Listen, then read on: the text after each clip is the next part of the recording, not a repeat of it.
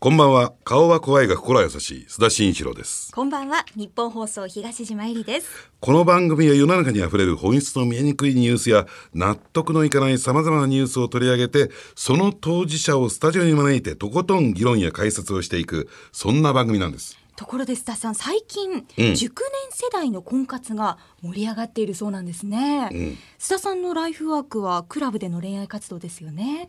何か勝手に決め込んでるの？違いました、えーでもね本当に盛り上がってるよね、あの僕もねチャンスがあればね、えーぜひそういうね、えーことをやってみたいなと思うんですが、ええ。やっぱりかみさんがねいるからなかなか、ね、そうでしょう さあ今日はもしかするとニュースアウトサイダー史上最も甘い回になるかもしれません。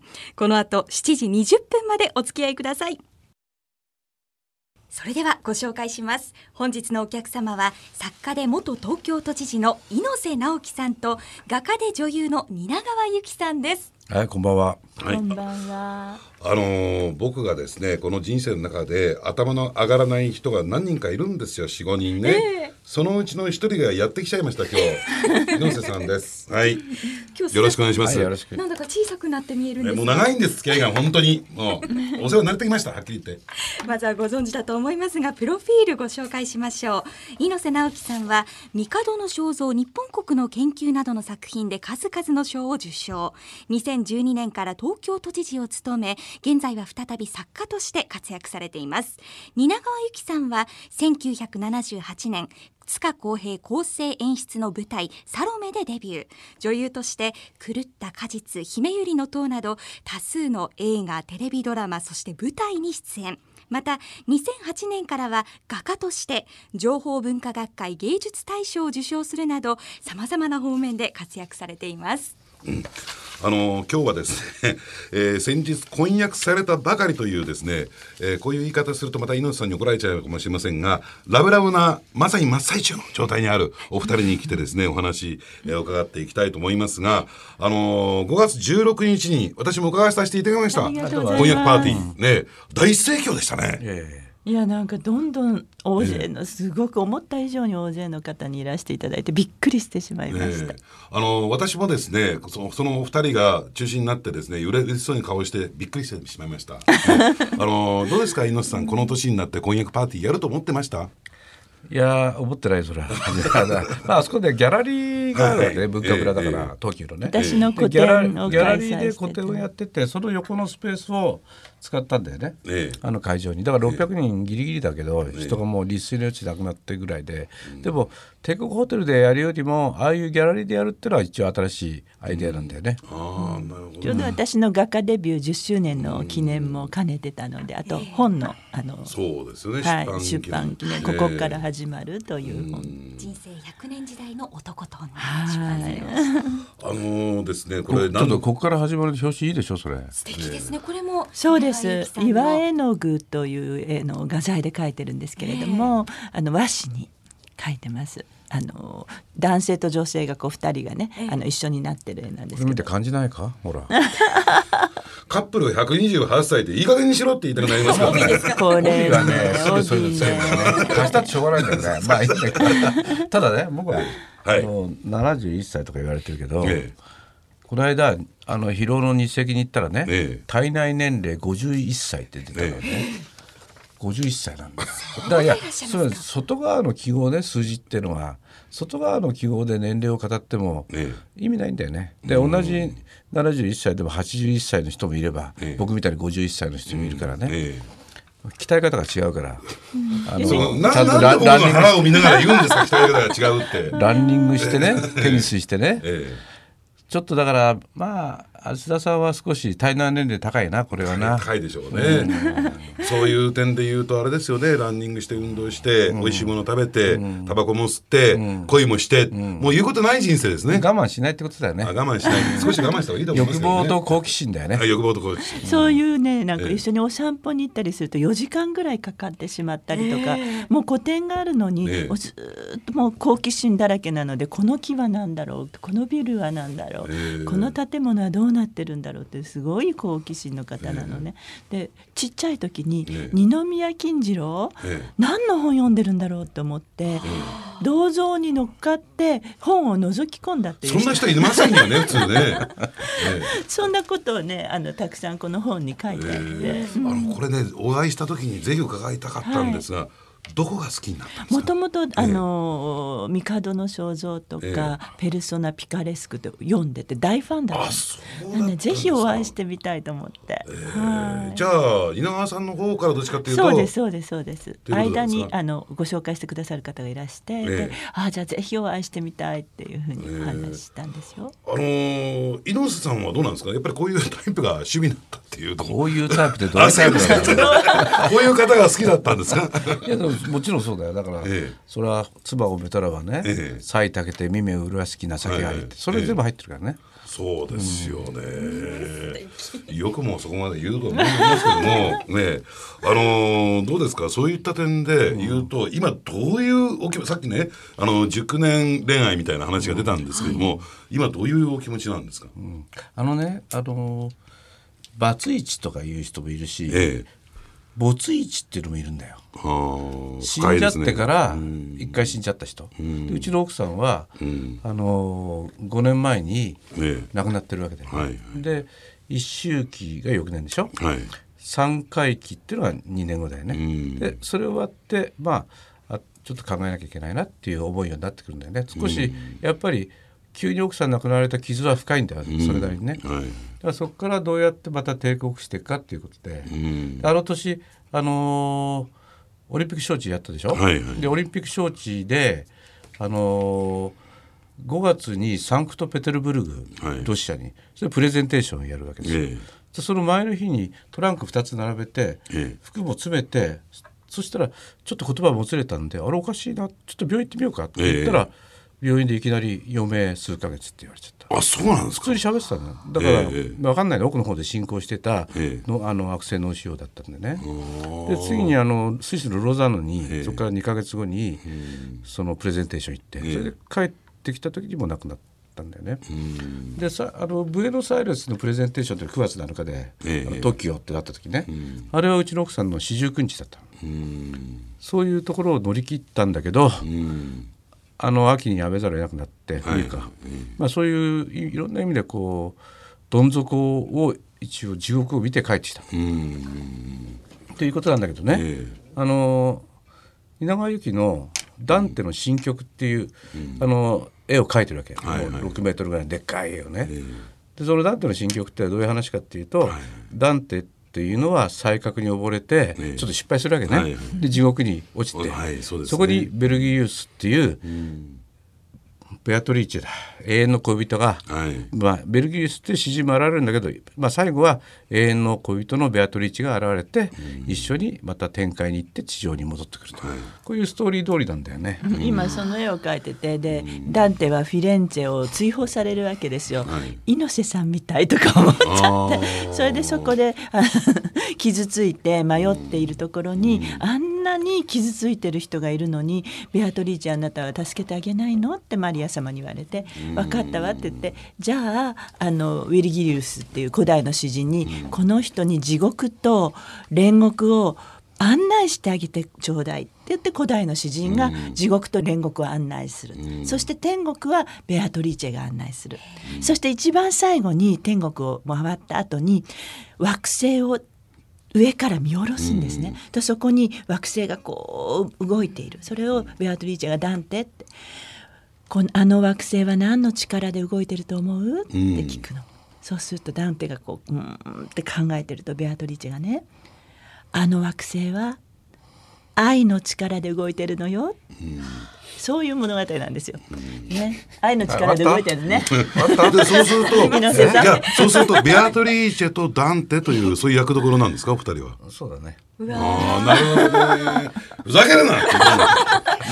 愛ですよな。るほど。羨ましいな羨ましいな本当。あった本当に、ええ。愛について勉強させていただきますこれからね。こう日常はどういうあの生活をされてるんですかお二人で？朝起きてみたいなところでも言うと。うすごく遅く起きられて。夜夜型だからね、はい。お昼津田さんは何時てるんですか？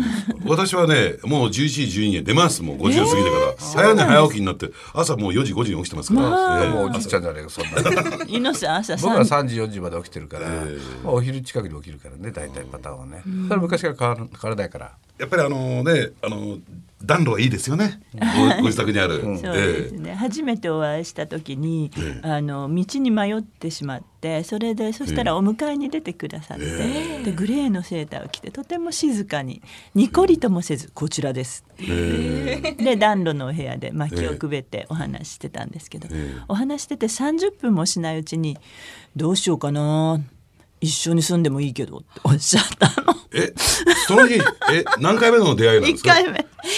初めての出会いなんですか？その時。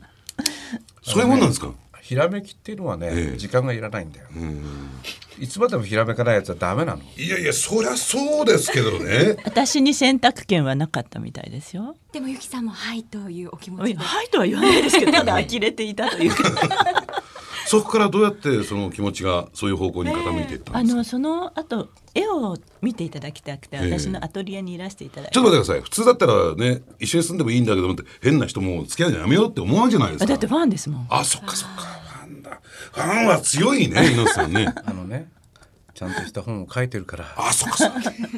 どうせ僕はちゃんとした本書いてない。よあそれでどうなったんですか？それでトリエにいらしていただいて絵を見ていただいて、たらなん。かぐるぐるぐるぐる私のね渦巻きがいっぱい描いてある絵なので、呆れてご覧になっててでその後に私の父が詩人なので、その父の未完成詩論というねこういう分厚いあの生原稿があったので、それを見ていただきたくてー。でこれちょっと見ていただけませんでしょうかって言ったらなんか低いテーブルの上に座っちゃ乗っかって座っあぐらかいて座っちゃってダーって読み出したでものすごいもう細かい文字で分かりづらい、裏表全部書いてあって200ページぐらい。バーって見てくださって、その後一番最後に撫でたの表紙を。え。ー撫でてくれて若いなあ若いなあって。この人は本気で言葉で世界を変えようとしたんだねっておっしゃってくださって、私感動しちゃったんですよ。こんな風に理解していただけたって、前ですね。いやそうじゃなくてさ、ええ。昭和20年代30年代っていうのは、詩とかね文学の作品でも、やっぱり300万人戦争で死んだ後でしょ、で全部蓋が取れて青空が見えてる時に、ええここから日本をどう作ろうかっていう時にそれぞれのジャンルでみんな必死だったわけだよ。テレビも始まる、はいはいそうやって始まるわけ力道山のカラーチョップとか、はいい、ろんなものが新しく始まる時で、やっぱりそこでこの詩でいけるんじゃないかって思ったまあそういう人がいたってことだよね。だけど結局そこはやっぱ袋小路なんだよね。系統時的にはなかなかこう伸びていかない。でテレビとかいろんなメディアが伸びていくわけだよね。だからまあ詩詩というのはある意味でちょっと。ある意味で袋小路に入りやすい場所ではあったけどその時はやっぱあの時代はそれでひっくり返るんじゃないかとその言葉で、っていうぐらいのやっぱり意気込みがね。うん。ええ。ある時代ですよ。だからそれなるほどと思って読んだわけだよね。あの今日冒頭ですね。やっぱり、あの熟年世代の恋愛っていうねえキーワード出てきたんですけれども、これやっぱりある種どうなんでしょう？段階の世代の希望の日みたいなところではないですか？猪瀬さん。だからね、ええ。うん。さっき51歳だって言ったんだけどさ、はいはいあれねあの日本はね、えー60歳で定年と。えでそれ今65に伸びたりもするけど、い今も就職活動今若い人さ、一斉にやるでしょ、一斉にやって用意どんで同期の桜で定年まで行って、その後何も考えてないんだよね、だからそれだとねもう70歳になったらただのおじいちゃんになってるっていうね、はいはいでまあ須田さんの仕事もまあ同じだけど、そのそういうのと違って自分でその自分の仕事をやっていくから、それはある意味ではあの職人的な仕事だと思うんだよね。うん、大工さんとか植木屋さんと同じカテゴリーだよね、まあ、お医者さんもそうだと思うけどね、まあ、そういう中でやっぱり自分のテーマをどんどん展開できるじゃない。だけどやっぱりその60歳定年や何やっていいか分かんなくなってるっていうことで要するにその後20年30いつの間にか人生100年だからそこから30年も40年もあるのに、そこに何をどうするかっていう企画とかね、ええテーマがないとなるほどね。で今のだから定年制度というかまああのどんどん年取って老けていくだけだよね。だからそこを変えるっていうことが大事だと思うね。新しいだから僕なんかランニングやって、はい。テニスやって、ええ。それから仕事をや夜中にやってって全く変わらずだからね、だそうすると別に年齢なんか意識なんかしてないんだよね実際には、だから熟年世代熟年世代っていうけどまあ熟年世代っていう言葉も古いかもしれないよね、あの稲川さんにとってそんな猪瀬さんってどんな風にやっぱりアグレッシブでな人だなっていう。猪瀬さんね、ええ。あの風邪ひいたからお医者様までジョギングしていくの。バカなんですか？体調が悪い時に。よくわからない。早くやった方が早く治るだろう。えな早く行った方が早くなるんじゃないじゃないですかそれは。そのなんか言われないんですか？えいやそうなの？って言ってで展覧会こ個展やってたので、いやい打ち合わせに来るっていうのに「今日風邪ひいちゃったからタクシーで行こうと思うから」って「いやそれがいいんじゃない?」って言ったら「いやでも走っていけないことはないと思うんだよね」もうねもうとにかく走ってたい、に西麻布からさ、ええあの渋谷の文化村まで3.5キロぐらいなんだよ。ああそういう問題じゃないですけどね。でもそういう点では日々新しい体験というか発見とかっていうのはじゃない面ですか白いですよね。えでもね、あの僕が須田さんぐらいのちょっとこうお腹が出てきた時に、ええ。これはまずいって医者に言われて、ええ。その時は信号2つあるとタクシー乗ってたんだよ。歩くの嫌で。えだから今はそのどっかで須田さんも心を入れ替えると僕みたいなスリムになって体が筋肉ついてそれで体内年齢51歳になるんだよ。私ねあの稲川さん、あの30年近いお付き合いなんですよ。もう当時からも一流トップスターでした。ジャーナリズムの世界では、ええその時は私あのなんていうんですかね駆け出しでしたからね、えーもう頭上がんないんですよ。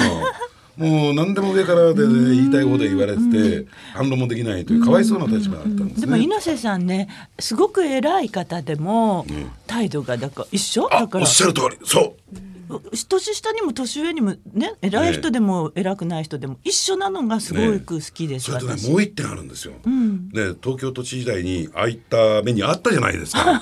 普通だったらブレる人間がちょっと変わるじゃないですか、はい。その後の都知事は結構手のひら返して変わっちゃったでしょ、あの対応が、ブレないの。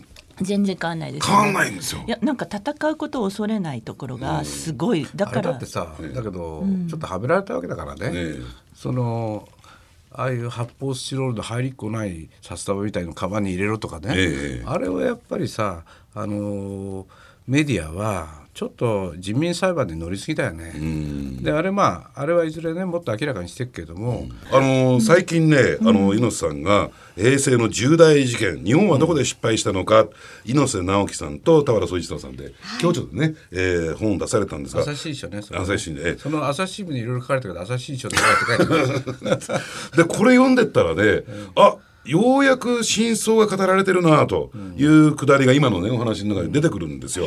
何かというともらったお金ではなくて、えー、5,000万円を借りたんだと。借用書はその場で書いています、えー結局ポスターは連合が貼ってくれましたというねくだりが出てきて借用書はその場で書いていて返したんだと。だからもらってしまったようなお金じゃないんだっていうことを初めてこの本で明かしてますよね。だから借りたけどね提供っていうのは間違いだからね。ええだからそれは事実誤認だとはっきりね。で朝日新聞が第一歩で資金提供と報じましたがうんぬんかんぬんと。事実誤認ですと。言っているにもかかわらずその朝日新書で出すというねえー太っ腹のところもある。えーね、いい人なんだけ抜けてるんだかよくわかんない人なんですが。なぜあの時その借用書の件っていうのをきちんと話をされなかったえしたんだよ。ええ。したけどみんな聞いてなかった、違ね、う違うって言ってるわけだから。うん。だからあれ今から名誉あの毀損で訴えれば全部あれだけどね、うん。だけどあの時はもうだってあるのにで後であの時徳田さんの息子さんが、ええ。例の人が、はいはい。あの隠れちゃったのね。うん。それで2月ぐらいになってもうや知事辞めて2ヶ月ぐらい経って彼は一応裁判終わって、ええ。ー実はあの時猪瀬さんの目の前で借用書を書いてもらいましたって喋ってるけど、ええ。その時はもう後だから。はあの雲隠れしちゃってるからね、まあそれはしょうがないよ。ただまああの大事なことはあのドン内田っていうのがいたとはいはいいうこと、それからもう一人ドン森っていうのがいると、うん。それがやっぱり国立競技場の問題のお金何千億円とか、いろんな問題起きてたということだよね。そういう中で、えーまあ、僕がオリンピック招致してきたんで、まあ、組織委員会のあの、まあ、中心になりたい人がいたでしょうと、そういうことだよね。猪さんがいると困る人がいっぱいいたんですよ。うん猪さんが都知事でいると。あのあの時ああいったのが放送されてる時は、テレビでね、そのじゃあ入れてみなさいみたいなね時はあの時はまだおあの面識がなかったんですよね。全然存じ上げず私海を見ながら絵を描いてたのでああの時はあのあの葉山に住んでて海を見ながらバラの絵をずっと描いていて、あのラジオもテレビも何もき見見ず静かに生活してたんですね。である時12月ぐらいにパッてテレビをつけたら「ああ大好きな猪瀬さんが大変なことに」みたいな。うん。だけど全然存じ上げてなかった。でそその初めて見た時はどうでした、その大好きな猪瀬さんがうん。変なことに巻き込まれている、そうそうそうだからあここういう正義の味方みたいな人がそういうところに入ると、一瞬にしてこういう人がいると困る人たちがたくさん利権があるのでやられてしまうんだなっていうふうに思ったんですよね。最初にそう思いました。私もだから直感で生きてるので、えー直感的にそういうふうに思ったですね。ああこれはそういう何か裏があるなっていうふうに思いましたね。うん私より鋭いですねそういう意味ではね。あのほらアーティストってそうなんですよね。直感が。あの最後にですねちょっとこれはねぜひね伺っておきたいんですけどもあのここ最近の東京都政についてどんなふうに思われますか、だからあの例の内田ドンっていうのがいたと、ね僕はだからあのそのいろいろ対立してきたわけで、え。まあ、そこでやめざるを得なくなったわけだけどそれでえー小池百合子さんをあの当選させるための、ええ。そのいろいろネットで僕がやったわけですよね、ええ。それでだから小池さん当選には僕は大きく寄与したわけだけれども、実際と小池さん都知事になってみるとちょっと政策がなーっていう感じだな。うん。まあそれはまあ確かにそういう意味ではまあ若干もっと政策の勉強しなきゃダメだね。うん。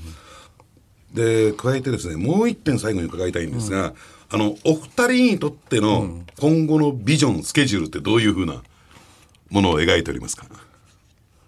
おパートナーお二人お二人パートナーとしてのこの、えーどういう方向に生活を持っていきたいとか愛を深めていきたいとかいろいろと。もう愛深まってるから、あ愛を深 失礼いたしました。